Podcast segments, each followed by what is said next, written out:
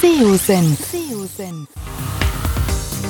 Der Podcast für SEO-Einsteiger und Fortgeschrittene.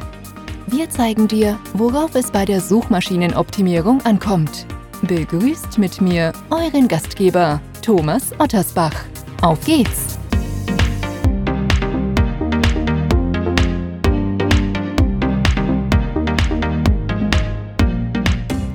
Ja, ich darf euch recht herzlich zu einer neuen Podcast-Episode willkommen heißen. Mein heutiger Gast Manuel Gerlach ist Head of SEO und Content bei OMR Reviews. Die Vergleichsplattform für Software kennt ihr sicherlich oder zumindest die meisten. Der Manuel wird uns gleich noch ein bisschen mehr auch dazu sagen. Das Besondere an der Plattform ist ja, dass ja nicht nur Bewertung von echten Nutzern eine äh, Rolle spielen, also auch das Thema User-Generated Content, wenn man es mal so ein bisschen auf Content und, und SEO projizieren möchte. Im heutigen Podcast werden wir sicherlich auch erfahren, mit welcher Strategie ähm, Manuel und sein Team daran geht, gerade was informationelle Inhalte angeht oder redaktionell aufbereitete Inhalte versus Inhalte, die über die Vergleichsplattform ähm, bzw. jeweiligen Anbieter kommen und dann eben der User, das Thema User-Generated Content. Bevor wir aber so richtig ins Thema einsteigen, Manuel, erstmal schön, dass du Zeit gefunden hast. Stell dich doch selbst mal kurz vor, wer bist du und was machst du ganz genau? Hi Thomas, vielen Dank für die Einladung erstmal. Ähm, ich bin ja hier gelandet, weil wir auf dem OMR Festival dieses Jahr uns kennengelernt haben und dann meinten, komm doch mal vorbei. Fand ich echt äh, sympathisch und heute ist es endlich soweit. Ich freue mich sehr auf, den, auf das Gespräch, auf den Austausch. Genau zu mir, ganz kurz. Ähm, bin seit ungefähr zehn Jahren im, im SEO-Business unterwegs, damals als Werkstudent noch in der Agentur und später dann bei About You gelandet. Das war so die, die Zeit, in der es dann spannend wurde mit Internationalisierung und großen Domains und war dann dort tatsächlich viereinhalb Jahre am Ende auch als Head of SEO von About You ausgestiegen, rüber gewechselt zu OMR ähm, und dort eben für den SEO-Bereich als auch den Content-Bereich zuständig. Ähm, baue das ganze Thema quasi neu auf. Ähm, ist noch eine sehr frische Plattform, gibt es jetzt gerade seit drei Jahren, wurde in Corona-Zeiten gegründet und ein, ist quasi ein Spin-off von OMR, dem, dem großen Online-Marketing-Festival, was man durchaus in der Szene kennt. Ja, ähm, ja, vielleicht kannst du zwei, drei Worte noch zu, zu Reviews, was es genau ist. Also ich habe es ja gesagt, es ist eine Vergleichsplattform für Software, aber vielleicht kann man das noch so ein bisschen spezifizieren. Also die meisten kennen es, klar, aber für die wenigen, die es nicht kennen, äh, dass sie auch im Bilde sind quasi. OMR Reviews ist äh, dadurch entstanden, dass natürlich mit Corona-Zeiten das Festival abgesagt wurde und Philipp Westermeier hat sich gefragt, wie können wir denn trotzdem die ganzen Kontakte, die man mit dem Festival hat, irgendwie weiter bedienen, digital. Und dann kam eben die Idee, eine Konferenz beziehungsweise erstmal die Systemstände, die man aus den Hallen von der, vom Festival kennt, zu digitalisieren. Und so entstand die Plattform OMR Reviews, auf der sowohl die Vendor-Seite, also die Softwareanbieter, als auch die User zusammenkommen, quasi wie eine, eine digitale Systemhalle, mit dem Unterschied, dass man nochmal mit echten Nutzerbewertungen besser sehen kann, ob das Tool jetzt wirklich gut ankommt, ob das schlecht ankommt, ob das auch für den eigenen Use Case relevant ist, weil das ist ja mal sehr spannend, was für einen, ja, für einen User sehr gut funktioniert, funktioniert vielleicht für den anderen nicht. Ähm, und deswegen ist es umso wichtiger, dass man versteht, wer hat so eine Bewertung geschrieben, ist das vielleicht jemand aus meiner Branche und hilft mir das Tool dann genauso weiter, wie es ihm oder ihr geholfen hat. Mhm. Die Frage, die ich mir stelle, ganz zu Anfang oder auch jetzt äh, im Rahmen der Vorbereitung, hm, war es rückblickend, ich weiß gar nicht, ob man das so verifiziert sagen kann, die richtige Entscheidung, ähm, das Ganze unter der OMR-Adresse laufen zu lassen und nicht mit einer eigenen, eigenständigen Domain? Weil die Diskussion gibt es ja auch immer wieder. Wann setze ich das Ganze, ich sag mal, mit, mit eigenem äh, in eigener Domain um, wann nicht, hat, denke ich mal, alles Vor- und Nachteile. Ähm, was würdest du sagen? Ich meine, da, da, habt ihr euch ja sicherlich im Vorfeld auch äh, Gedanken zu gemacht. Ich glaube, es war vor deiner Zeit noch, aber ähm, gibt es da, ja, ich sag mal so, rückblickend schon ähm, ja, eine Aussage, die ihr bewertend sagen könnt? Ich glaube, es ist total sinnvoll gewesen, alles unter einer Domain laufen zu lassen, auch aus SEO-Gesichtspunkten, da wir natürlich von dem Trust und von der Stärke der Gesamtdomain sehr profitieren, beziehungsweise alle Bereiche von, von OMR, auch OMR Education, ähm, Jobs und HR, Reviews, also egal welcher Bereich, wir hängen alle unter einer Domain. Die einzigen, die ausgegründet und mit einer eigenen Domain unterwegs sind, sind Podstars. Ähm, aber für uns an, alle anderen, die in einem, in einer Kundenrichtung arbeiten, ist das, äh, gibt sehr viele Synergieeffekte, die natürlich genutzt werden können. Also gleiche Zielgruppe, denn jemand, der ein SEO-Tool verwendet, hat eventuell auch Interesse an einer SEO-Schulung von OMR Reviews. Und das befruchtet sich natürlich super. Und ich glaube, das ist auch das Resultat, was wir jetzt irgendwie in der Sichtbarkeitsentwicklung und natürlich auch in der Traffic-Entwicklung sehen, dass das super in Summe funktioniert. Hm. Hm.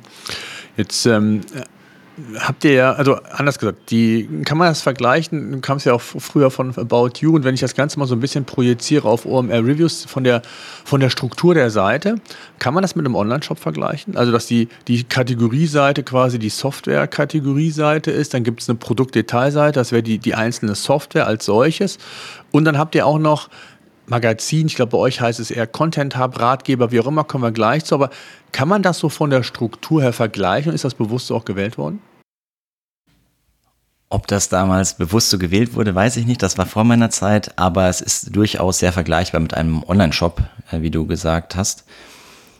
Ähm, wir sagen auch, oder da ich aus About You-Zeiten auch in diesem Kosmos unterwegs war, fällt mir das dann sehr leicht, irgendwie mein Wissen zu transferieren in Kategorien und Produkte. Und natürlich ist jetzt die Masse nicht so groß, es ist quasi wie ein kleiner Online-Shop.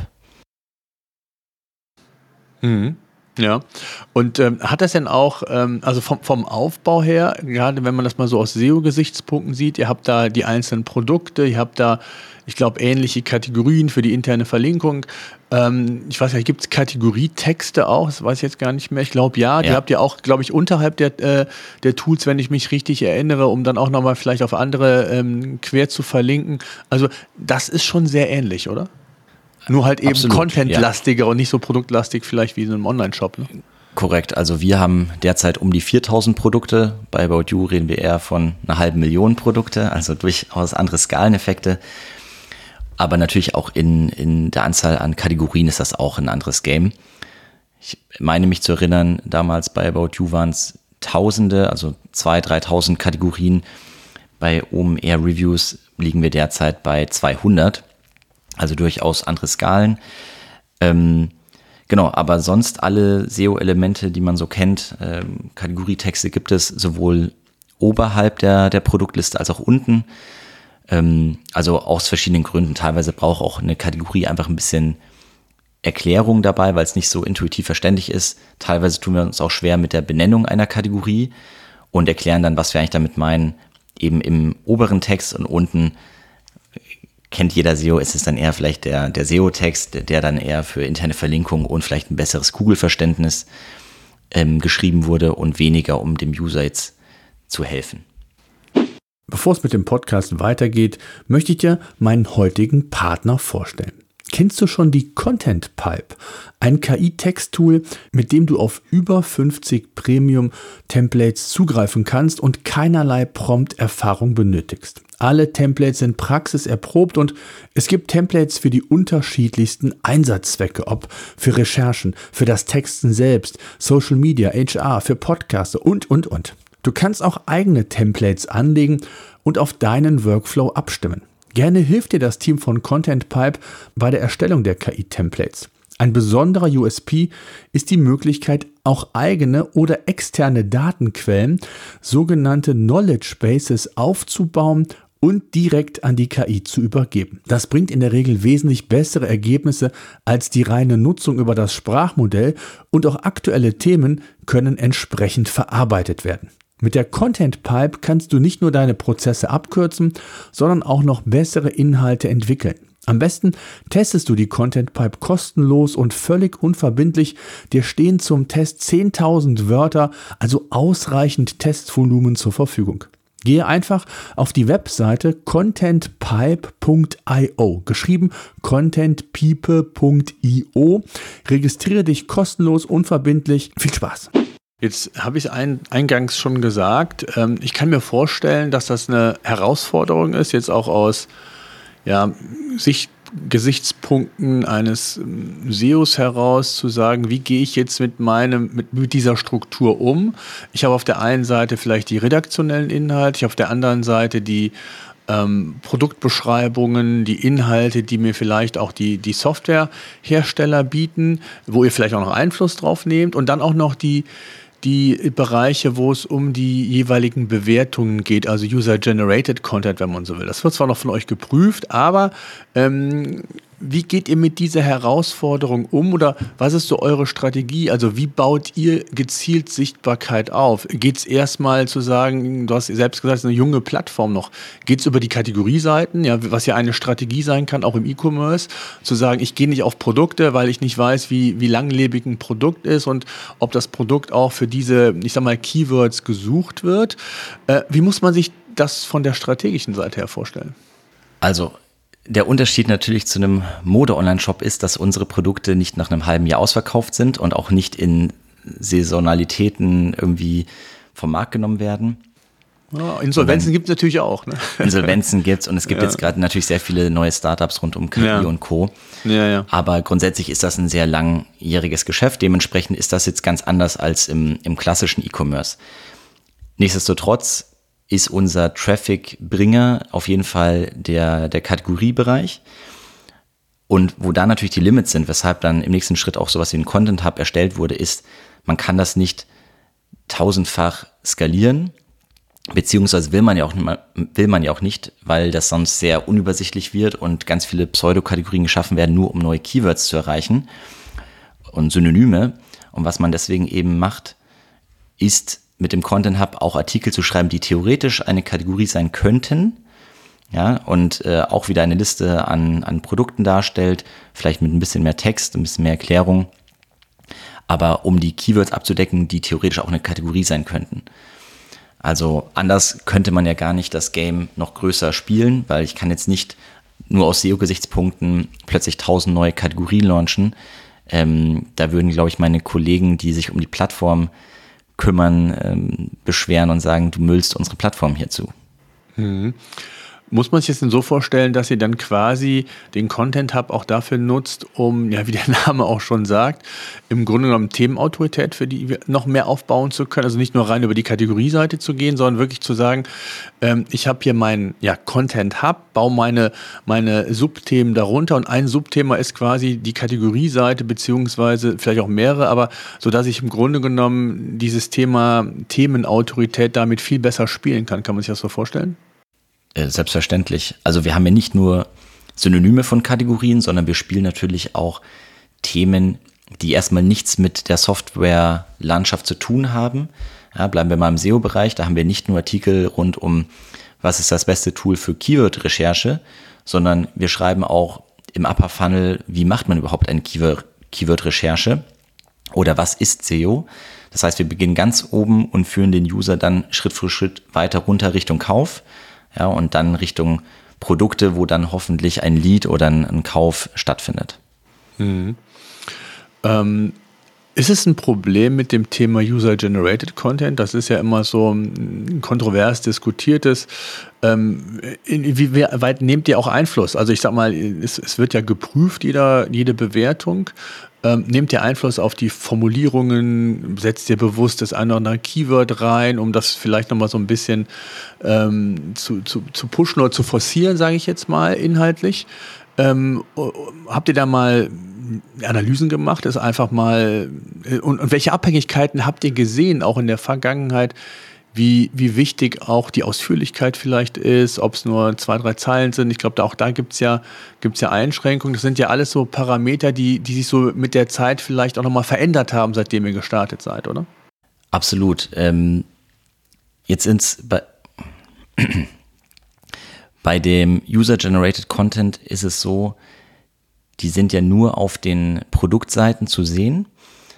Und natürlich sind wir, wie der Name auch sagt, eine Bewertungsplattform und eigentlich war das ursprünglich das Kerngeschäft. Ja, also Bewertungen einsammeln, Trust aufzuladen für Produkte oder zumindest Guidance zu geben für den User, welches Produkt das richtige ist.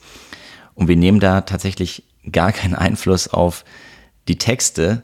Also selbst Rechtschreibfehler werden eins zu eins übernommen. Das, äh, das stört mich okay. manchmal ein bisschen. Da habe ich auch schon mit dem Team, ja. was jetzt sich um die, die Bewertungen und die Quality äh, Assurance davon kümmert, gesprochen und die meinten, ja, aber dann wäre es nicht mehr real, ja, also lässt sich drüber streiten. Ich, meine Meinung wäre, man könnte Rechtschreibfehler trotzdem korrigieren. Es ändert ja nichts am Inhalt, aber es wirkt für mich dann irgendwie schöner und seriöser und ähm, also das, das machen wir tatsächlich gar nicht. Und es liegt auch nicht in meinem Bereich, ähm, da dieser Content recht wenig SEO-Einfluss hat, denn wenn man sich vorstellt, für welche Keywords ist das relevant? Für Toolname, Bewertung zum Beispiel. Klar, wenn du keine Bewertung hast, dann wird Google dich da nicht anzeigen für. Aber wenn wir da zehn Bewertungen haben, dann rankt die Seite in der Regel auch ganz gut. Äh, das Suchvolumen ist aber auch sehr begrenzt. Also wir reden da im deutschen Raum eher so von einem zweistelligen Suchvolumen, die vielleicht mit Toolnamen in Kombination mit Bewertung oder Erfahrung ähm, ja, vorkommen. Und dementsprechend ist das nicht unser Fokus, sondern das nehmen wir natürlich mit. Ähm, aber dementsprechend ist jetzt auch nicht das SEO-Team oder das Content-Team für diesen Bereich so verantwortlich, weil das äh, überschaubar ist vom, vom SEO-Impact. Habt ihr denn gemerkt, also wir haben es ja eben schon mal gesagt, der, der Content Hub dient eigentlich ja dazu, um, um Themenautorität weiter zu steigern. Wie wichtig ist ja mittlerweile, auch das gab es vielleicht einen Veränderungsprozess, zu sagen, ich hole mir, und dann sind wir wieder bei dem, bei dem Vergleich zu, zum, zum Online-Shop, ähm, über die informationellen Inhalte, die redaktionellen Inhalte, dann auch die Leute in die jeweiligen Kategorien oder Produkte und wie kombiniert ihr das und habt ihr das vielleicht sogar geändert? Vor ein paar Podcast-Episoden war ähm, der Kollege von eHorses da, der sagte, das war so ein nachgelagerter Schritt. Ne? Erst zu sagen, ähm, ich baue das Ganze über Blog auf und, und ähm, baue erstmal redaktionelle Inhalte auf und habe dann im zweiten Schritt erst ja so Call to Action eingebaut, wo dann die Leute dann auf die jeweiligen ähm, Pferdekategorien oder jeweiligen Kategorien äh, quasi weitergeleitet worden. Kann man das vergleichen bei euch? Seid ihr noch in so einem Prozess drin oder habt ihr es direkt auch wirklich kombiniert oder was war so eure Herangehensweise? Also OMR Reviews ist gestartet eigentlich nur mit Kategorie- und Produktseiten und das Content Hub kam dann nachgelagert. Das war ziemlich zeitgleich mit meinem Einstieg bei OMR. Das heißt, da war der Betrieb eigentlich schon über ein Jahr im Gange.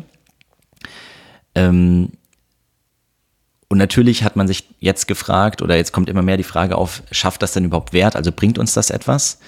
Und da werde ich auch regelmäßig gechallenged, ja, weil es ist ja schön, dass man dafür viel Sichtbarkeit aufbaut und viel Klicks generiert, aber bringt uns dann der Plattform, wir reden immer von Plattform, wenn wir Kategorien und, und äh, Produkte ähm, uns anschauen, bringt uns das was? Und da haben wir natürlich dann schon Analysen gemacht, wie viele Leute oder wie viel Prozent der Leute, die auf einem Artikel im Content Hub landen, klicken dann noch weiter auf eine Kategorie oder auf ein Produkt, weil das ist natürlich der Klick, den wir eigentlich haben wollen.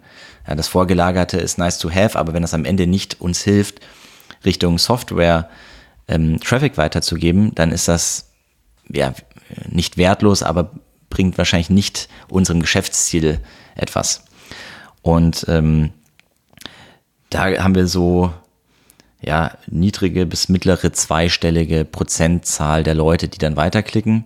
Also man hat natürlich Verlust. Also wenn ich 100 Klicks einsammle, kommen nicht 100 Leute plötzlich zu einem Softwareprodukt aber es ist auch nicht im einstelligen Bereich. Also dementsprechend ist das solide ähm, und kann damit dann auch irgendwie der Geschäftsführung, wenn es darum geht, irgendwie neue Personalkosten ähm, zu genehmigen, für jemanden, der redaktionell irgendwie Texte schreibt, kann ich das dann besser argumentieren. Hm.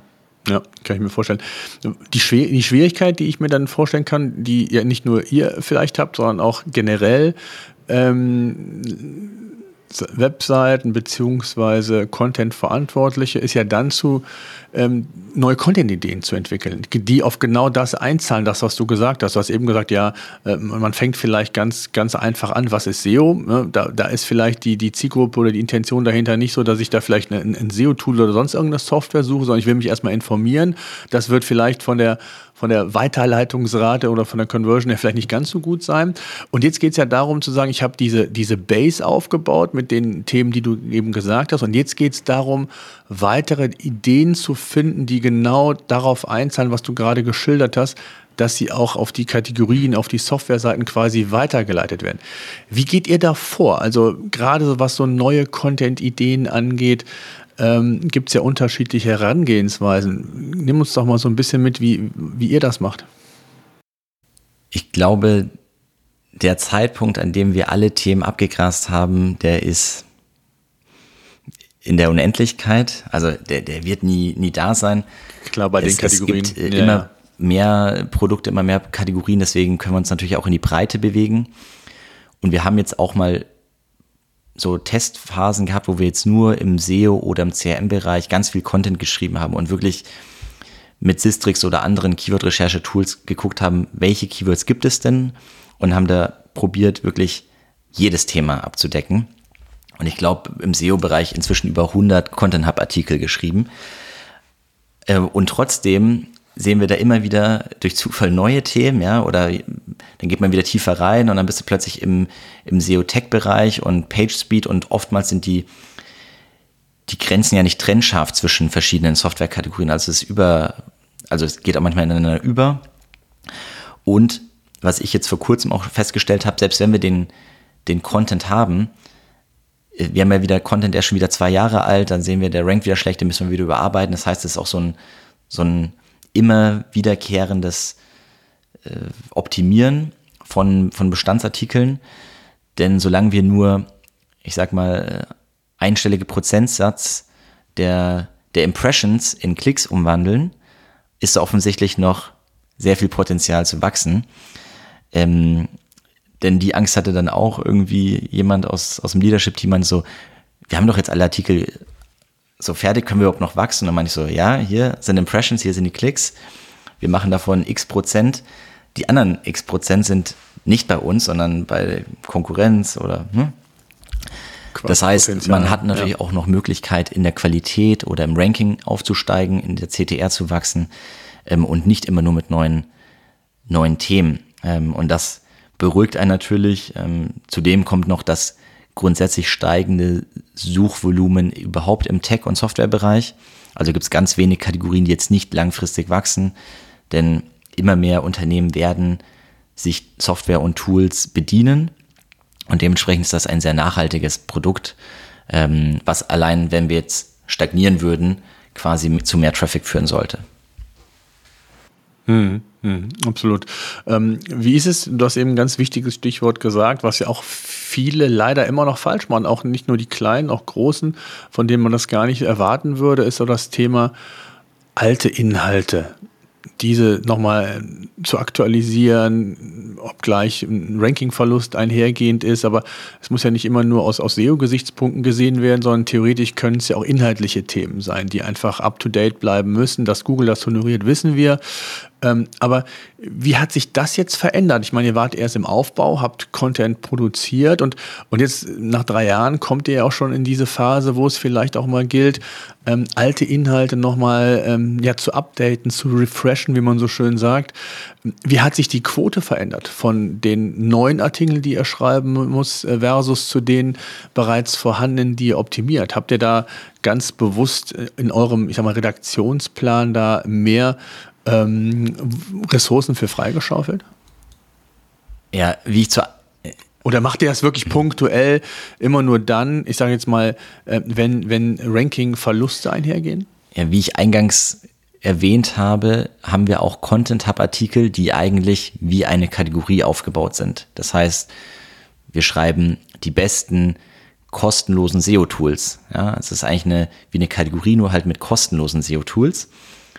Was passiert dadurch? Man schreibt einmal diesen Artikel und der ist dann statisch. Selbst wenn sich das Ranking der Produkte ändert, würde der Artikel natürlich immer noch die alte Reihenfolge zeigen.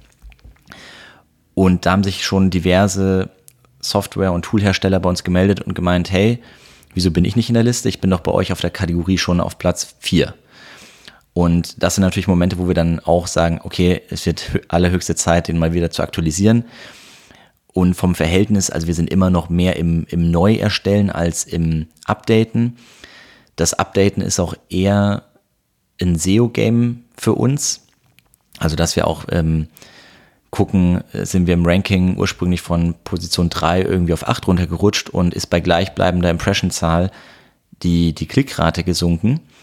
Ähm, das heißt, da gehen wir, gehen wir nach und wir haben aber für die wichtigsten Artikel auf jeden Fall ein, eine Art Redaktionsplan, wo wir den Veröffentlichungsdatum, äh, wo wir das Veröffentlichungsdatum dokumentieren und dann sagen, okay, das sollte man schon alle zwölf Monate nochmal überprüft haben. Teilweise sind es dann nur ein paar Verschiebungen, irgendwie nochmal kleinere Anpassungen. Also manchmal ist das auch in zehn Minuten gemacht. Es gibt aber auch Artikel, wo sich alles geändert hat oder die, auch die, die Welt um diese Kategorie sich so stark geändert hat. Ich meine, Stichwort KI, alles, was vor einem Jahr geschrieben wurde, ist wahrscheinlich jetzt hin, also irrelevant geworden. Dementsprechend ähm, kann das auch Mehraufwand bedeuten. Aber wir machen das vor allem aus SEO-Gesichtspunkten, wenn wir sehen, Impression hoch, aber niedrig Klicks. Grundsätzlich erwarten wir nämlich schon, ähm, dass wir eigentlich mit allen Sachen, die wir schreiben, in den Top 5 landen. Also alles drunter ist eigentlich für uns schlecht ähm, haben da sehr hohe Ambitionen. Ich glaube, die kann man sich aber auch setzen, wenn man eben unsere Domainstärke berücksichtigt. Wenn wir einen Artikel schreiben und der ist nicht in den Top 5, dann ist der eigentlich, dann stimmt da irgendwas nicht. Ähm, es gibt natürlich Edge Cases, wenn jetzt beispielsweise zufälligerweise fünf starke Konkurrenten auf dem Gebiet sind, dann kann das schon mal vorkommen, aber normalerweise haben wir damit Capterra und äh, OMT und ein paar kleineren anderen Blogs oder Websites ist das so der Markt und wenn wir da nicht in den Top 5 sind, dann haben wir irgendwas falsch gemacht. Ja. Ja, das kann ich mir vorstellen. Jetzt habt ihr natürlich noch eine besondere Herausforderung, gerade was die Content-Produktion angeht. Ihr habt ja im Grunde genommen, wenn man so will, zwei Zielgruppen. Ihr habt auf der einen Seite die Softwarehersteller und auf der anderen Seite habt ihr die, die Nutzer, die User, die die Software im besten Fall ähm, ja, sich erstmal informieren wollen und im, im, im, besten Fall dann auch für, für die Softwarehersteller dann auch in irgendeiner Form kaufen, abonnieren, wie auch immer. Wie geht ihr da vor von der Content-Strategie? Also zu sagen, ich will natürlich mehr Softwarehersteller auf die Plattform bringen. Ähm, ist das eine, vielleicht die kleinere Zielgruppe? Also muss ich vielleicht ganz andere Inhalte bauen und dann auf der anderen Seite den, den Nutzer, den User? Mit welchen Herausforderungen habt ihr da zu kämpfen? Ja, das sind äh, ganz richtig erklärt zwei komplett konträre Zielgruppen. Und alles, was man jetzt gerade online sieht bei uns, ist eigentlich fokussiert auf die User-Ebene. Das heißt, unsere Annahme ist, wenn wir die User haben, schaffen wir Mehrwert für potenzielle Softwarehersteller und dann sind sie auch bereit, bei uns Geld dazulassen. Wir haben jetzt aber kürzlich angefangen, auch die andere Seite, auch contentseitig, auch SEO-seitig zu bedienen und werden dieses Kalenderjahr noch einen, einen Mini-Content-Hub auch für den B2B-Bereich launchen, wo es dann eher darum geht, wie kann ich Software vermarkten, wie mache ich Marketing im Softwarebereich. Also alles Themen, die jetzt eher Softwarehersteller interessieren, die das googeln. Das ist viel weniger Suchvolumen. Also da sind wir froh, wenn wir mal ein Keyword mit 50 Suchvolumen finden, das ist schon viel. Ähm, aber das sind natürlich die, wo du die, die Seite auf unsere Plattform bewegst, die am Ende dafür bezahlen. Weil wir verdienen nicht am Kunden, also am, am User, sondern nur an den Softwareherstellern. Und dementsprechend versuchen wir auch da gerade etwas aufzubauen. Ähm, derzeit ist das komplett getrennt. Wir haben, glaube ich, im Content Hub mal ein, zwei Artikel für Testzwecke reingepackt, die quasi für die ähm, Softwareherstellerseite aufgebaut sind. Es sieht natürlich komisch aus, wenn dann Endkunden darüber, über das Content Hub darüber stolpern, aber die sind gut versteckt, also dementsprechend wollten wir damit eigentlich nur mal testen, funktioniert das aus SEO-Gesichtspunkten, haben da irgendwie die Hypothesen bestätigt und bauen jetzt demnächst ein eigenes, einen eigenen Bereich eigentlich für den B2B-Bereich auf. Das hat aber auch noch Hintergrund, dass unser Produkt in äh, vielen Fällen sehr erklärungsbedürftig ist. Also äh, wir schicken nicht nur Traffic rüber, sondern wir haben noch ein paar Produktfeatures, die man jetzt nicht auf den ersten Blick versteht. Und äh, da geht es quasi auch um Education für die Softwarehersteller, damit die verstehen, was bieten wir eigentlich als OMR Reviews, wo können wir denen helfen. Hm. Hm. Jetzt ähm, hast du eben ein Stichwort gesagt. Ihr habt in, in der Kategorie ähm, SEO-Tool oder ich glaube, war noch eins, habt ihr mal so die gesamte, ich hätte mal gesagt, inhaltliche Klaviatur gespielt. Also wirklich total viele Artikel geschrieben, in den Hub rein in, integriert. Ist das für euch auch so eine Art strategische Umsetzung, zu sagen, ich mache so den Proof of Concept mit ein, zwei Kategorien, wo ich wirklich in die komplette Breite gehe und, und schaue mir exemplarisch an, wie da so die Sichtbarkeitsentwicklung ist, wenngleich die natürlich nicht vergleichbar sind, je nach Wettbewerbsdichte und so weiter, das wissen wir auch, aber habt ihr das so als Proof of Concept gesehen, um Entscheidungen treffen zu können, das auch ähm, rechtfertigen zu können? Du hast eben gesagt, auch wenn es darum geht, um, um Personal nochmal anzufordern äh, für die übrigen Kategorien? 100 Prozent. Also es ist genauso, wie du es äh, quasi jetzt gesagt hast. Die Idee war, zu gucken, was passiert denn, wenn wir einen Bereich wirklich auf 100 Prozent bringen befruchtet sich das gegenseitig? Also ranken wir da nicht nur mit den neuen Artikeln, sondern auch mit den Bestandsartikeln besser und kriegen wir mehr Traffic auf die SEO-Tool-Anbieter? Das haben wir bestätigt, also die wachsen seitdem schneller, auch die Bestandsartikel und die Bestandsprodukte und Kategorien als in anderen Kategorien. Denn was natürlich im nächsten Schritt auch eine Idee ist, zum Beispiel MitarbeiterInnen anzustellen, die nur in einem Bereich sich aufhalten. Also das muss nicht unbedingt auf SEO und Content ähm, sich beziehen, sondern auch sowas wie äh, Category Management. Ja? Also eine Person, die eigentlich den ganzen Tag nichts macht, als zu schauen, sind die richtigen Produkte in den richtigen Kategorien im SEO-Bereich. Und das ist natürlich viel leichter, wenn man Expertise in diesem Bereich hat. Also das können wir in-house machen, weil wir zufälligerweise natürlich uns mit SEO-Tools auskennen. Aber jetzt gehen wir mal in den Bereich irgendwas Technisches, ja, mit Website Security. Da haben wir kein Inhouse-Team, was das eh schon macht. Und dafür müsste man natürlich dann extra MitarbeiterInnen anstellen oder zumindest mal einen oder eine, die den ganzen Tag wirklich sich nur um diese Kategorie kümmert. Genauso wie im großen E-Commerce-Shops, also About You hat ja auch einen eigenen Einkauf für Schuhe und einen eigenen Einkauf für Kinder. Und sowas haben wir derzeit nicht. Also wir haben wirklich alle machen alle Kategorien, also im SEO-Bereich als auch in anderen Teams. Jeder macht alles und das ist natürlich ab einer gewissen Größe nicht mehr leistbar, da wirklich auch qualitativ, qualitativ gute Inhalte zu, zu gewährleisten. Und das war auch ein, ein, Test, ob sich das lohnt, dann jemanden einzustellen, der nur im SEO oder die zweite Kategorie, die ich vorhin genannt habe, war CRM, ähm, dafür einzustellen. Und das ist gerade sehr akut in, in Diskussion. Also kann ich mir gut vorstellen. Ähm, Zahlen sahen gut aus und natürlich muss man am Ende auch schauen, ist der, der Einsatz im Sinne von Personalkosten dann äh, lohnt sich das, ja, weil wir dadurch bessere Qualität haben, mehr vielleicht Vendoren, also Softwarehersteller, die dann bereit sind, in dieser Kategorie auch Geld zu lassen, ähm, sodass sich der Return on Investment da auf jeden Fall positiv äh, zeigt. Hm, ja, spannend. Also, ähm, du hast gesagt, das ist auf jeden Fall sichtbar. Auch da ist ja dann immer die Frage, wenn ich in die Breite gehe, komme ich meinem eigentlichen Ziel nach, auch letztendlich Conversion zu generieren, also die Leute in die, in die Kategorieseiten zu bringen. Aber auch das habt ihr positiv gesehen, dass auch über die Breite dann mehr Leute quasi dann auf die eigentliche, auf eure ja, Kategorie-Produktseiten kamen dann. Ne? Hm, okay, ja, cool. Wie sieht das aus mit, hm, wenn ihr neue Kategorien launcht? Ähm, Gibt es da eine ähnliche Strategie zu sagen, wir fangen erstmal an, wie, wie OMR Reviews entstanden ist, was du anfangs gesagt hast. Wir gehen erstmal nur auf Kategorie und, und, und, und Software-Seiten, also Produktdetailseiten, wenn man es nochmal im, im Sprech vom E-Commerce ausdrücken will. Und nachgelagert gibt es dann den Content-Hub oder sagt ihr, nee, wir gehen immer komplett raus, als wenn wir so ein neues Land launchen, wo wir dann einfach sagen, wir brauchen so einen Grundstock an ähm, die im Content Hub sind und äh, bauen dann sukzessive quasi über Kategorieseiten beziehungsweise die Kategorieseiten und Produktseiten dann die weitere Sichtbarkeit auf oder ja, wie, wie geht ihr da vor? Also nach dem Lean-Prinzip zu sagen, wir starten erstmal klein und gucken, wie sich das entwickelt oder geht ihr direkt Genau, also es ist der erstere Weg. Wir nennen das auch MVP, also wirklich so ähm, ganz kleines Produkt aufbauen.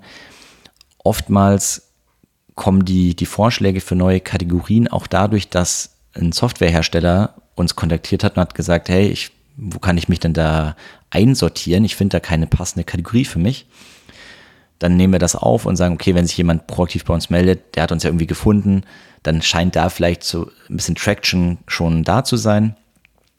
Und dann haben wir ein Team, was sich darum kümmert, dass natürlich nicht eine Kategorie mit einem Produkt gelauncht wird, sondern geht dann ein bisschen in Research, sodass wir mindestens zu einem Launch, ich glaube, 15 Produkte ist so das Minimum, was wir brauchen. Dann launchen wir die aber komplett ohne Artikel, also kein Content Hub.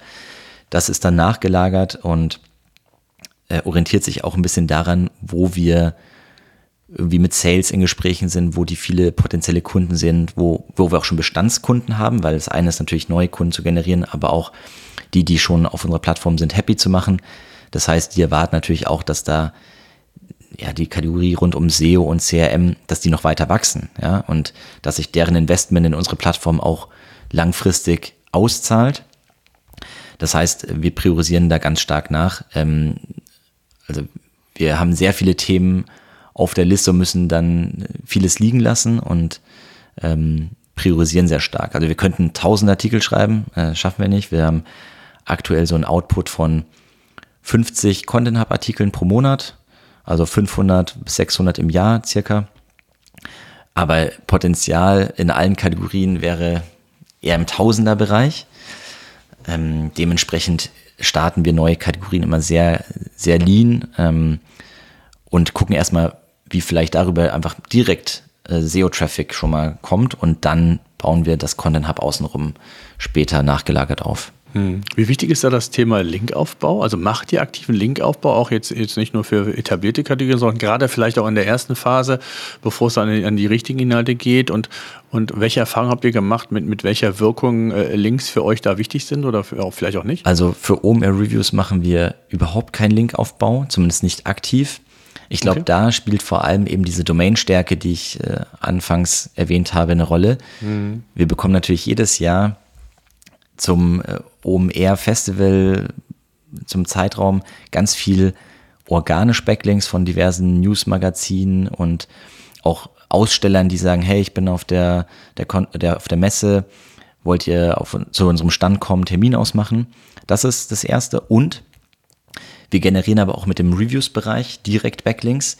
In dem Moment, wenn Softwarehersteller die, die Badges, also die Siegel, wenn sie Leader in einer Kategorie sind oder ihre Bewertungen auf ihre Website einbinden, verlinken sie oftmals zurück auf ihr Profil. Das heißt, wir haben ähm, viele Backlinks, die auf spezielle einzelne Produkte kommen, weniger auf die Kategorieseiten, aber dadurch, dass natürlich alles auch intern miteinander verlinkt ist, profitiert dann wiederum irgendwie auch die Kategorie davon, ohne dass wir jetzt irgendwie, also unabhängig davon, ob das jetzt Black Hat oder ähm, sauber generierte Backlinks sind, aber da haben wir eigentlich keinen keinen Fokus drauf. Hm. Okay, habt ihr es mal getestet? Also, oder äh, habt ihr, macht ihr es bewusst nicht, weil wir wollen das gar nicht? Vielleicht auch aus, aus, aus Kostengründen ist ja und dann wiederum in-house, mal eben so Backlink-Aufbau ist ja nicht mal eben so gemacht. Entweder brauche ich eine Agentur, ich muss viel Geld in die Hand nehmen, wenn ich die richtigen Links haben will. Ähm, oder habt ihr gar nicht den, den Impact gesehen, vielleicht sogar? Mhm. Also aufgrund der Stärke der Domain meine, auch, ne?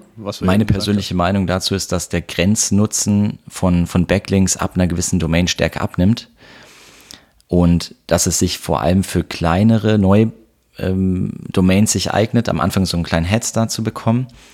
Aber ich meine, wir haben bei uns irgendwie Backlinks von verschiedenen Domains im sechsstelligen Bereich. Also da wird jetzt ein Link mehr oder weniger nichts äh, tun, wo ich aber ein großer Fan von bin. Und das habe ich, egal ob ich jetzt bei About You oder OMR oder auch bei meinen Kunden, die ich betreue, äh, getestet habe, das ist interne Verlinkung. Ist, ist extrem wichtig und wir sehen es auch ähm, zum Beispiel im Crawling intern. Wenn eine Seite schlecht verlinkt ist intern, dann äh, crawlt die Google teilweise wochenlang nicht. Also hatten wir jetzt kurz den Fall, ähm, vielleicht kurzer Ausflug, aber ganz spannend wahrscheinlich. Wir haben einen Seitentyp, ähm, hatten wir ein Deployment und alle Seiten dieses Seitentyps waren auf No-Index auf einmal. Jetzt hätte man das natürlich mit dem Crawl und intensiver Überwachung sofort gemerkt. Ähm, wir haben aber für diesen Seitentyp, weil er noch so klein ist, das noch nicht eingerichtet. Und wann ist uns das aufgefallen? Irgendwie nach drei, vier Wochen, nachdem der Traffic immer weiter runterging. Und es waren zum Zeitpunkt immer noch Seiten im Index und die haben immer noch gerankt. Und da habe ich mit dem äh, Google Search Console Inspector gesehen, dass die teilweise fünf Wochen nicht mehr gecrawlt wurden. Was daran lag, dass die teilweise nur einen internen Link hatten, irgendwo auf Seite 5, 6, also Crawltiefe auch ganz schlecht. Und wiederum andere URLs, ja, eine Kategorieseite, die von der Startseite verlinkt ist, die wird wahrscheinlich jeden Tag gecrawlt, wenn nicht sogar mehrfach am Tag. Also da sehe ich einen ganz großen Hebel. Ähm, das heißt, man könnte neue Inhalte auch pushen, wenn man sie gut intern verlinkt. Und deswegen bin ich jetzt kein Fan, irgendwie da jetzt externe Links einzukaufen oder zu generieren oder eben zu erarbeiten, sondern wenn mir wirklich was wichtig ist, dafür zu sorgen, dass intern das einfach gut zu finden ist und Google dementsprechend dem eine Wertigkeit zuschreibt. Ja, super spannend. Ähm, ja, interne Verlinkung, glaube ich, äh, wird häufig total vernachlässigt und ähm, die, auch die, ja, die, die Hebelmöglichkeiten, die mir eine interne Verlinkung, wenn sie mhm. gut gemacht ist und nicht der internen Verlinkung wegen, sondern wenn man dann natürlich auch den Nutzer nochmal in, in, äh, zentriert quasi in die ganze äh, Umsetzung äh, betrachtet, ist das, glaube ich, extrem wichtig und extrem guter Hebel. Jetzt hast du eben so ein bisschen mal was über den, den Output erzählt. Jetzt kommen wir natürlich nicht drum herum, äh, in, in Zeiten von KI auch darüber zu sprechen. Nutzt ihr KI-Tools, um vielleicht den Output zu erhöhen oder nutzt ihr ihn, um effizienter zu sein oder sagt ihr, nee, das ist noch gar nicht unser Ding, wir wollen wirklich unsere Inhalte komplett in-house mit einer gewissen Qualität und, und setzen noch gar nicht auf, auf KI. Wie sieht das bei euch aus? Doch, also nutzen wir sehr intensiv. Das heißt nicht, dass wir jetzt Artikel eins zu eins über ChatGPT schreiben lassen und veröffentlichen. Aber was wir gerne machen, ist den ersten, die erste Outline uns mal rausgeben zu lassen, zu gucken, passt das Sinn? Also wir überprüfen alle Inhalte dann schon nochmal aus, aus menschlicher Sicht. Ähm, und ich habe einen Mitarbeiter, der hat im Dezember neu bei mir im Team gestartet, quasi genau in dem Zeitraum, als dieser Hype rund um ChatGPT entstand. Und das erste, also er ist als SEO äh, Texter bei mir äh, gestartet und das erste, mhm. was er gemeint hat, mhm. Du Manuel, ich bin ja noch in der Probezeit, muss ich mir eigentlich Sorgen machen um meinen Job? Und dann meinte ich so, müssen wir gucken, ich würde dir empfehlen, einfach selber mit KI zu arbeiten und dich damit unersetzbar zu machen. Und tatsächlich hat er seitdem, also der ist jetzt seit Dezember, ist jetzt gerade durch die Probezeit durch und inzwischen wahrscheinlich vom Skillset viel mehr Wert auch noch, ähm, weil er seinen Output, ich sag mal, verdoppelt hat. Ja? Er hat davor alles selber geschrieben, Recherche und äh, Upload, alles Mögliche und inzwischen kann er quasi doppelt so viele Artikel zur gleichen Qualität liefern. Also also ist immer noch cool, ja, Verdopplung. Andere reden ja wie Verzehnfachung, das sehe ich jetzt nicht. Ähm, mm. Zumindest nicht, wenn man mm. Qualitätsansprüche hat. Das geht wahrscheinlich, das geht dann, wenn man ja, jetzt für 50.000 ne? ja. URLs, keine Ahnung, About You könnte das mal testen, ja, für eine, für irgendein Land, wo es nicht so wichtig ist, einfach mal für alle Kategorien mit allen Filtermöglichkeiten 100.000 Content Pieces zu generieren. So, aber mm. jetzt nicht, wenn es darum geht, im Content Hub, was sehr sichtbar ist, ähm, da will man nicht seinen Ruf verlieren, wenn man Bullshit veröffentlicht. Das heißt, da müssen wir schon drüber schauen, aber wir nutzen das sehr intensiv. Nicht bei jedem Artikel ähm, und wenn wir es nutzen, dann eben auch nicht blind, aber ist nicht mehr wegzudenken. Ja, also ich habe letztens auch einen, Agenturinhaber mit dem gesprochen, der ist gleich, eins zu eins gleich wie du gesagt, der hatte auch einen Mitarbeiter, der war zwar außerhalb der Probezeit schon, aber er sagte, muss ich mir um meinen Job jetzt wirklich Sorgen machen? Das ist ein Texter gewesen und ähm, der hat eins zu eins das Gleiche gesagt. Ähm, wenn du effizienter bist, bist du für mich mehr wert, du schaffst mehr, du bist produktiver. Äh, also warum sollte ich dich durch KI ergänzen? Weil KI wird nicht die Qualität liefern äh, können, äh, wenn das, äh, ich sag mal, wenn, wenn du das machst. Und ähm, ja, und in, in, die Kerbe, glaube ich, und so muss man es auch sehen. Ne? Also ich, ich, ich hatte ähm, vor, vor kurzem mal auf LinkedIn so einen Beitrag gepostet, ähm, ähm wie, wie man es halt nicht machen sollte, wenn man ChatGPT nutzt. Und äh, wenn du dann mal bei, bei Google eingibst, Ähm, und den Spaß haben wir uns einfach mal gemacht. Äh, wenn du irgendwo einen Text ja dir bei, bei ChatGPT erstellen lässt, dann gibt es ja unten diesen Button Regenerate Response. Und wenn du das mal, nur dieses Keyword mal in Google in den Suchschlitz eingibst, wie viele Leute eins zu eins die Texte mit diesem Zusatz quasi kopiert haben, ähm, dann äh, glaube ich, weiß man schon, was man nicht machen soll. Das fand ja, ich ganz das spannend. Das ist wirklich traurig. äh, so sollte man es auf jeden Fall nicht machen. Und vielleicht noch ja. ergänzend dazu, also man kann ja KI auch nicht nur aus Content-Erstellungssicht verwenden, sondern wo es ja richtig spannend wird, ist, wenn man der KI noch Daten füttert. Und jetzt wird es natürlich spannend bei uns. Wir haben ja diesen ganzen Batzen an User-Generated Content. Und was bringt es dir, für ein Produkt 100 Bewertungen zu haben, wenn du gar nicht die Zeit hast, diese 100 durchzulesen? Jetzt ist es natürlich cool, ich kann diese 100 Bewertungen in die KI füttern und sagen, was ist denn die Kernessenz davon? Was finden die meisten User cool? Was finden die meisten User schlecht? Und das ist natürlich super spannend, weil erstens ist das Content, den nur wir haben, den könnte man natürlich scrapen, logischerweise, aber solange das jetzt nicht passiert, haben wir den quasi exklusiv, den haben wir auf unserer Plattform generiert und können dann mit KI mega schnell irgendwie so Bullet Point Listen erstellen und sehen irgendwie das Tool, User sagen, dass dieses Feature ist super sinnvoll, das mögen die nicht so gern, da ist Verbesserungsbedarf. Und da spielt natürlich dann die Musik auch für die Zukunft, wenn die Frage im Raum steht, wie unterscheidet man sich denn zu anderen Bewertungsplattformen? Oder wie kann man aus einer Liste an 100 Bewertungen noch schneller dem Software-Suchenden Guidance geben, ähm, was jetzt wirklich in diesen in den ganzen Bewertungen drin steht? Weil ich glaube, keiner liest sich die alle durch. Man sieht dann natürlich nee, die Sterne irgendwie 4,2, denkt sich, ja, ist das jetzt gut, ist das schlecht? Und entweder man schafft es, die, sinnvollsten Bewertungen zu priorisieren. Ich glaube, das macht Amazon jetzt ziemlich, ziemlich gut.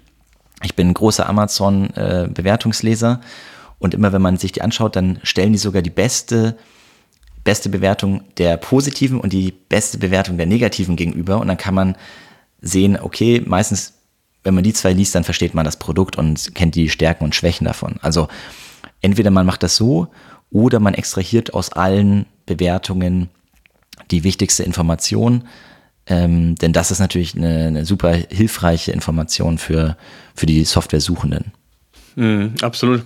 Wir haben das ja auch mit, ähm, bei uns haben wir das auch mit, mit, mit der Content Pipe, das ist so ein, quasi ein kleines äh, Nebenprodukt, ähm, wo du externe Datenquellen quasi dir aufbauen kannst. Wir nennen das Knowledge Bases, wo du, ich sag mal, URLs, PDF-Dateien, quasi alles ähm, in, in eine Knowledge Base packen kannst und, und die dann an die KI übergeben kannst. Und da haben wir auch ganz viel getestet und das ist genau das Beispiel für, für einen Coach, äh, haben wir das gemacht, der mh, hm, im Bereich Zeitmanagement ist. Und der hat sich dann die ganzen Fragen, die von den Nutzern immer kamen, quasi in so eine Knowledge Base gebaut mit den Antworten, beziehungsweise hat sich dann über die Jahre dann ähm, ja so eine eigene ähm, so einen eigenen Hub quasi gebaut und, und, und, den hat er dann bei uns komplett implementiert. Und, und immer wenn jetzt Fragen kommen von Nutzern, fragt er einfach über ein Template die KI und dann kriegt er direkt schon die Antworten, die vorhanden sind, in Kombination, gibt es ja an verschiedenen Stellen, in unterschiedlicher Ausprägung, vielleicht auch zu unterschiedlichen Themen, wenn sie irgendwo angrenzen, kriegt er viel, viel bessere Informationen. Zusammengefasst, kompakt und kann es dann quasi weiterverarbeiten. Er macht das dann, schickt das dann per E-Mail als Antwort raus, ist jetzt auch völlig egal, aber genauso kann es ja auch bei euch sein, ne? zu sagen, das, was du gesagt hast, wenn, wenn 200 Bewertungen irgendwo sind, habe ich keine Zeit, mir die durchzulesen, sondern ich stelle vielleicht sogar konkrete Fragen und lasse mir das zusammenfassen und kriege dann eine ganz konkrete Antwort on point. Äh, das ist ja genau das, was, was eigentlich ganz cool ja. wäre dann. Ne? Also da ja.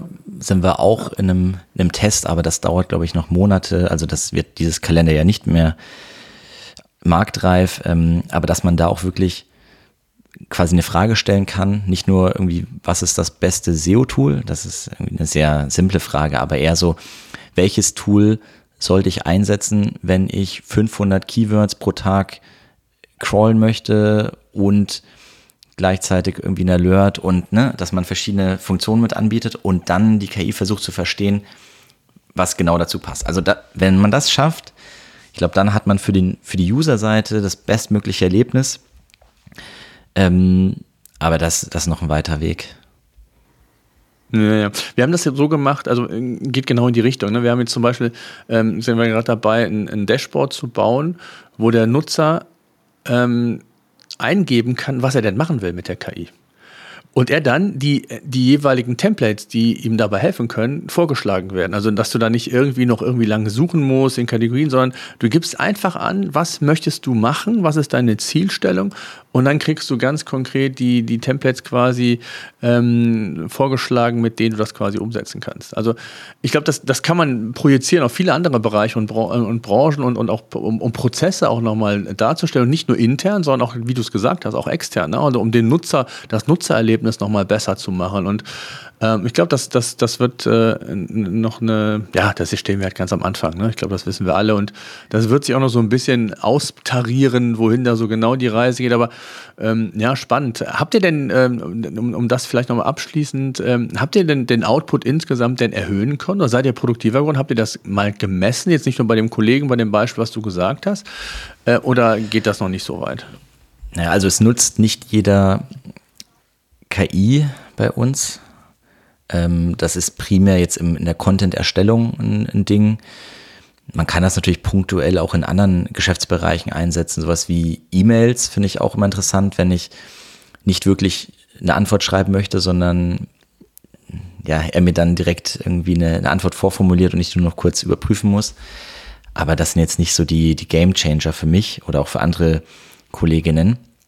Ähm, ja, aber vor allem im, im Content-Erstellung und SEO-Content-Erstellung, ja, doch, da, da macht das sich schon, schon bemerkbar. Hm. Ja, ja denke ich mir. Eine Frage, die habe ich eben zum Thema Content noch vergessen, die fällt mir gerade ein, die würde ich gerne nochmal an dich stellen. Und zwar reden wir ja oftmals oder auch jetzt gerade über das Thema äh, Text. Welche Erfahrungen habt ihr gemacht, was zusätzliche Content-Formate angeht? Bilder, ihr habt auf den Herstellerseiten teilweise auch Videos.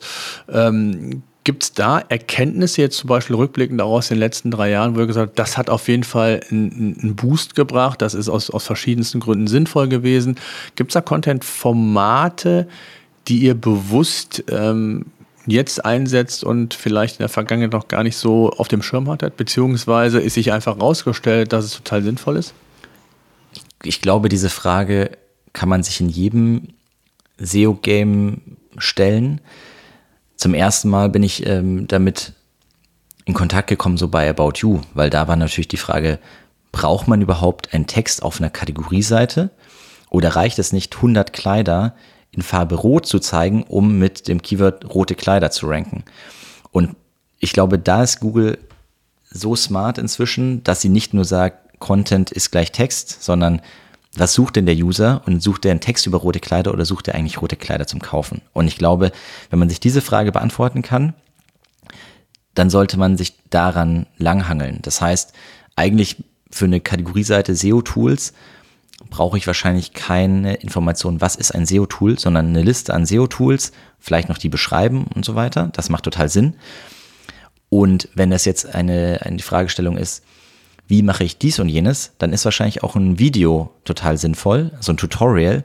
Vor allem, wenn ein Screenshot vielleicht manchmal nicht einem den gleichen Value bietet wie ein, wie ein gut aufbereitetes YouTube-Tutorial. Also wir machen da noch zu wenig, also aber wir, wir haben da auch irgendwie jetzt gerade so ein bisschen äh, ja, Ansätze, dass wir jetzt erstmal in YouTube ähm, Videos auch investieren und da auch dann irgendwie die embedden auf der, auf, im Content Hub, ja, also ja. dass man da versucht, ja, Synergien mhm.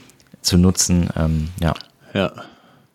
Ja, das ist ja grundsätzlich, also ne, ich wollte auf was ganz anderes hinaus, aber völlig recht, ne, dass du, dass du sagst, ähm, ne, das ist so das Thema Search Intent, was sind für Seitentypen da? Also das, was ich immer unter, unter Marfo äh, ab, ab, abgebe, äh, dass Google für mich die beste Marfo-Quelle ist, was erwartet der Nutzer? Ne? Sind viele Bilder auf in den, in den SERPs, dann, dann haben Bilder eine höhere Relevanz, als wenn sie es nicht haben. Gleiches gilt für Videos oder andere oder Listings, keine Ahnung.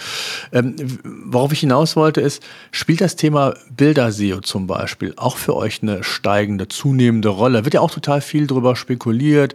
Äh, früher war Bilder-SEO ein ganz wichtiges Thema, dann hat Google da Veränderungen vorgenommen, jetzt gibt es wiederum Veränderungen.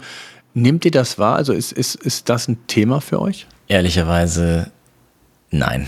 Ähm, Ich habe ich also, mir gedacht, ja. Ich, ich, wäre überrascht gewesen, wenn, aber. Ich glaube, Software ähm, ist jetzt kein, ja. kein Bildersuche-Game. Wobei also eher, eher so Video. Ja, wobei ich das ja manchmal ja, genau. Videotutorials auch. Aber so mal für die schnelle Suche ertappe ich mich immer mal wieder, dass ich nach Screenshots suche, wie sieht die Software aus? Weil das ist ja für mich auch mal meistens ein total wichtiger Hinweis, wenn die mir schon, ich sage jetzt mal, optisch gar nicht gefällt, zu überladen aussieht, keine Ahnung dann nehme ich da schon mal Abstand. Also ich ertappe mich immer wieder, dass ich mal für die schnelle Suche auch nach Bildern oder Screenshots suche, um so mal so einen ersten Eindruck für die Software zu bekommen. Deswegen habe ich gedacht, könnte das vielleicht sogar ein Thema sein, aber ja, ich, ich, ich, ich also Wir haben gedacht, auf ja. allen Produktseiten oder auf vielen Produktseiten Screenshots von der Software drauf. Die sind aber nicht SEO-optimiert. Also könnte ich mal mir anschauen, ob sich das lohnt, aber die, die Seiten ranken in der Regel schon ganz gut, auch unabhängig davon, ob die jetzt ähm, SEO-optimiert sind. Frage, also ich habe jetzt gerade einen Artikel auch mal, mache ich, also ab und zu schreibe ich nochmal selber einen Artikel tatsächlich. Und wenn ich natürlich über ein Software-Tool rede und eine Funktion beschreibe, dann ist das schon cool, wenn man einen Screenshot macht und das direkt zeigt. Ähm, oder wenn ich in einem Webinar bin, ne, dann bringt es denen nichts, wenn ich denen was erzähle, dann wollen die schon sehen, ja, wie sieht das dann aus, wenn der Manuel von Keyword Rank Tracking redet. Ne? Also ja. ich glaube, ja. so punktuell macht das dann schon Sinn, ja. Hm. Ja, cool. Manuel, ich danke dir mal sehr für deine Einblicke. Immer wieder total spannend, weil auch das ist immer so eine Erkenntnis und aus den Podcasts. Es gibt ja nicht diesen einen Weg. Ich glaube, das Grundgerüst, das Werkzeug ist immer so ähm, das Gleiche, aber dann gibt es unterschiedliche Handhabungen und, und, und ich finde es einfach total spannend. Und ja, danke für deine Transparenz, für deine Offenheit und ja, ich wünsche euch weiterhin viel Glück und ähm, danke, dass du da warst und bleibt alle gesund. Danke. SEO-Senf. Der Podcast für SEO-Einsteiger und Fortgeschrittene. Wir zeigen dir, worauf es bei der Suchmaschinenoptimierung ankommt.